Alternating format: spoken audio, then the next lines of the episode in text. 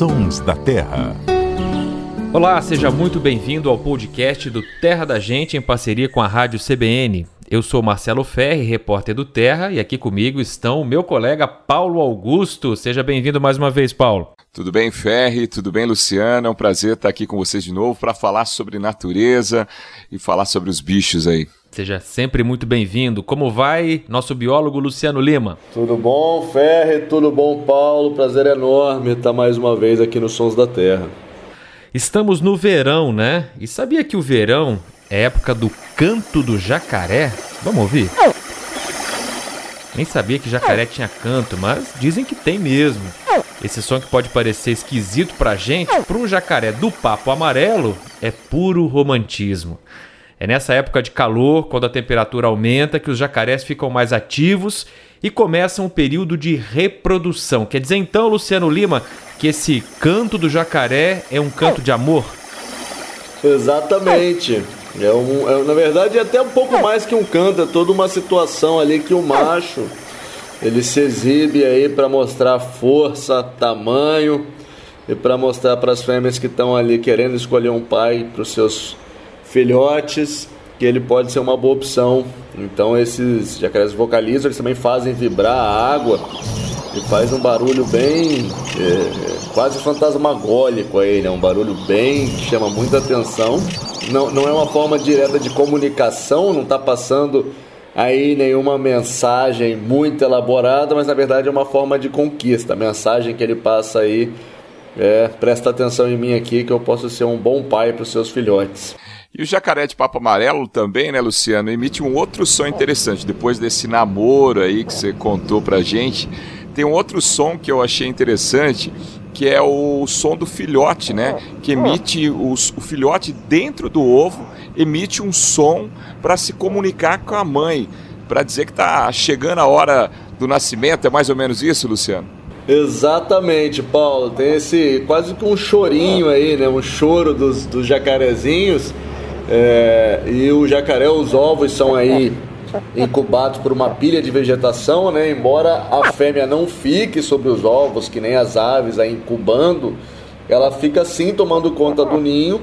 E quando os filhotes começam a sair do, do, do ovo, eles começam a emitir aí essa vocalização e isso atrai a atenção da fêmea, que ela inclusive ajuda alguns filhotes aí que estão com dificuldade de sair dos ovos e ela carrega muito delicadamente, às vezes até na, nas mandíbulas, dão uma carregam com uma mordida super delicada, imagina, e carrega esses filhotes para a água, onde ela fica ali cuidando. Eles têm, jacarés têm o que a gente chama de cuidado parental, né? As mães cuidam dos filhotes. Olha, o nosso editor, o Samuel Dias, está me avisando que esse som que nós estamos ouvindo aí é o som do filhote dentro do ovo que ele mesmo, Samuel, gravou num criadouro lá em Santo Antônio de Posse. É, é possível escutar, especialmente já quando eles quebraram a, a, casca ali, que é como se fosse quase que um choro mesmo. Choro de jacaré. O pessoal fala de lágrimas de jacaré, mas também tem choro de jacaré. é, o, o choro precede a lágrima, né?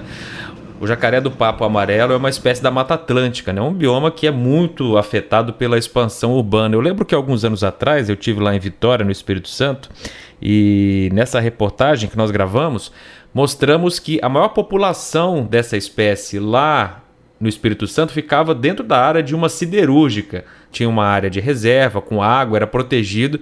Então a maior população estava lá. Porque fora dali o bicho era atropelado, era caçado, sofria muito. E o site do Terra da Gente está publicando hoje uma reportagem do Paulo Augusto sobre esse assunto. Pelo jeito a situação continua a mesma lá no Espírito Santo. É, bem isso, viu, Ferri? Ali na região de Vitória, no Espírito Santo, né, tem o projeto Caimã, a gente bateu um papo, conversou com o pessoal lá, e o que me espantou é que são dezenas de resgates que os biólogos, veterinários da, do projeto, eles fazem todos os anos. E eu estava conversando com eles, eles disseram que esse ano a tendência é que o número aumente por causa do verão, né? É, a previsão é de um verão mais intenso, os jacarés vão estar mais ativos, né? Verão mais intenso que eu falo é calorão mesmo e muita chuva. E esses bichos vão parar no meio da rua. Agora você imagine, é, você cruzando, andando pela rua e você vê um um jacaré cruzando a rua. O que é para é se fazer nesse caso, Luciano? Então, geralmente a gente aí tem que acionar os bombeiros, né? Acionar o, o, a guarda ambiental local, secretaria de meio ambiente, não mexer com o jacaré, que os jacarés nenhum animal é agressivo até ser provocado, mas os jacarés se são provocados e você vai tentar manusear esses animais, eles podem, para se defender, ficarem bem agressivos, inclusive pode causar problemas graves, aí tem um potencial grande de machucar. Então, o manuseio desses animais deve ser feito só pelos especialistas. Então, sempre que se tiver uma situação dessa, aciona bombeiro, aciona a polícia ambiental, que é um bicho aí de certa forma resistente, então os bombeiros conseguem, a gente chama de translocar, né, levar para alguma outra área onde o bicho fique mais seguro e as pessoas fiquem mais seguras também. E a gente nem precisa ir tão longe. Na Lagoa da USP, em Ribeirão Preto, vivia lá um jacaré do papo amarelo. Várias pessoas filmaram o bicho atravessando ali de um lado para o outro naquelas ruas movimentadas da USP. Imagina só um campus enorme da USP em Ribeirão Preto e o jacaré atravessava. Mas infelizmente esse jacaré que era famoso acabou morto e quando foram examinar o corpo dele havia uma perfuração provavelmente causada por arma de fogo, ou seja, mataram o jacaré. E, e esse tipo de captura é um problema muito grande para essas espécies ainda hoje, né? Infelizmente, para os bichos estar tá perto de gente muitas das vezes é, é sinônimo aí de estar tá correndo risco o tempo inteiro, né? E esses animais são aí injustamente caçados, seja pelo couro, seja pela carne.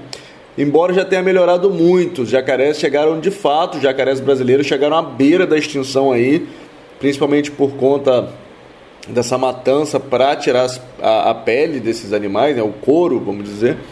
E, e embora esse problema tenha, seja, tenha sido contornado, completamente proibido matar jacarés silvestres no Brasil, ainda tem lugares que as pessoas acabam matando esses animais que são magníficos, né? São animais aí que estão há milhões e milhões de anos no, no planeta, é, fazem parte aí, compartilham o mundo jacaré, os crocodilos, os aligatores. E o Brasil é o país do jacaré, né? Foi incrível, de animais que são parentes distantes dos dinossauros e de certa forma então também das aves, né? Os jacarés fazem parte desse grupo aí, onde estão também os dinossauros. Parentes muito distantes, mas que estão ainda deixando o planeta Terra bem, bem à mostra da diversidade que as espécies podem ter.